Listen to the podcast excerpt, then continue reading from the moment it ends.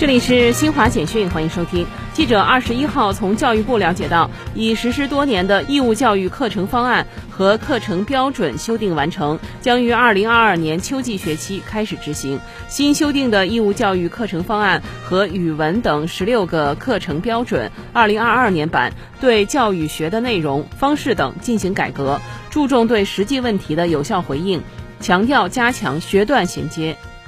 二零二一年，人民法院知识产权司法保护力度进一步加大，受理审结知识产权案件数量再创历史新高。其中，在八百九十五件案件中，对侵权人判处了惩罚性赔偿。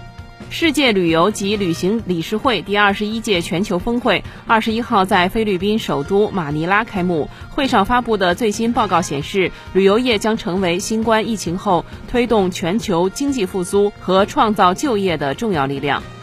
俄罗斯总统普京二十一号下令俄军取消攻打马里乌波尔市亚速钢铁厂的计划，并要求俄军继续封锁亚速钢铁厂。俄罗斯国防部长绍伊古当天表示，俄军已控制除亚速钢铁厂外的马里乌波尔市的其他地区。以上，新华社记者为您报道。